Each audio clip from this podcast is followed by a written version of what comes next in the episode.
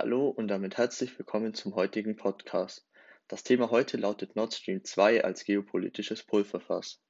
Um das ganze Thema zu verstehen, werden Tim Dotzer und ich, Dennis Geberle, euch zuerst über wichtige Hintergrundinformationen informieren, bevor wir auf das Pipeline-Netz Nord Stream 2 zu sprechen kommen.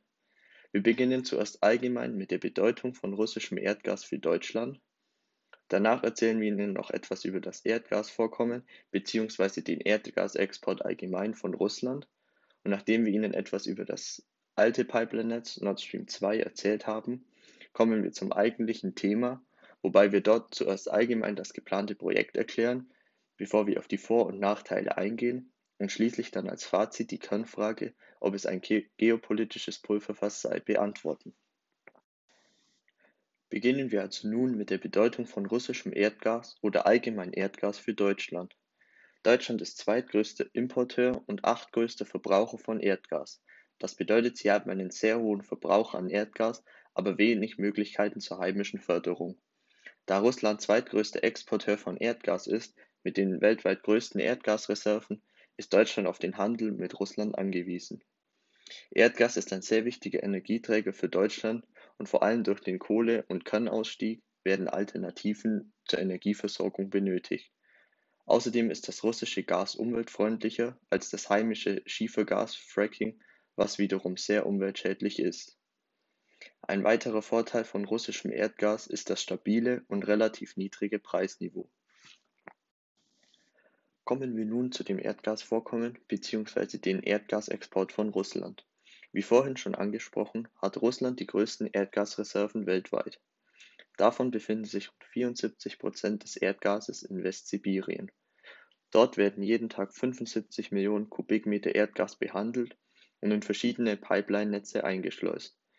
Neben dem 2011 fertiggestellten Pipeline-Netz Nord Stream gibt es noch weitere Pipeline-Netze, welche russisches Erdgas nach Europa transportieren, wie zum Beispiel die Erdgasleitung Schamal Europa Sie hat ihren Ursprung in Sibirien und verläuft durch Russland, Weißrussland und Polen, bis sie schließlich in Deutschland endet. So entstehen sogenannte Transitgebühren, welche an die durchquerenden Länder, in diesem Fall Weißrussland und Polen, gezahlt werden müssen. Auch Russland ist auf den Export nach Europa angewiesen, da über 50 Prozent des Erdgases an EU-Ländern exportiert wird.